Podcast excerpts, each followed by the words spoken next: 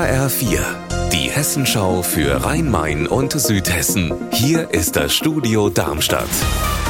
Mit Mike Markloff. Hallo. Nach Hanau ist jetzt Offenbach dran. Im Stadtteil Bürgel ist eine 250 Kilo schwere Fliegerbombe aus dem Zweiten Weltkrieg gefunden worden.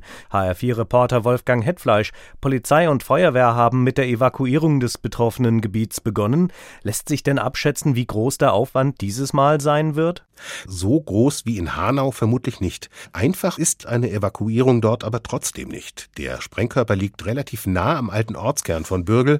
Das Gebiet wird in einem Umkreis von 750 Metern zur Fundstelle abgesperrt und in diesem Bereich sollen rund 8000 Menschen leben oder arbeiten. Außerdem ist dort ein Altenheim. Noch hat der einberufene Krisenstab der Stadt keine Angaben dazu gemacht, wann und wie die Bombe entschärft werden soll. Die Bundesregierung will, dass es mit dem Bau von Windrädern vorangeht, aber vor Ort hakt es ja oft. Das war auch im Rheingau lange so.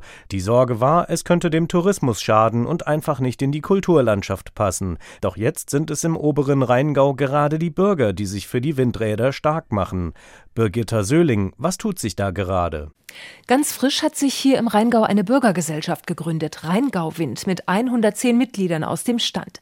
Es geht darum, auf Flächen im Rheingau-Gebirge zwischen Eltville und Kiedrich zwei Windräder zu bauen. Das ist wirtschaftlich interessant geworden, weil der Strom so teuer ist. Die Bürger sollen daran richtig verdienen können. Auch in Niedernhausen machen sich Bürger für Windenergie stark.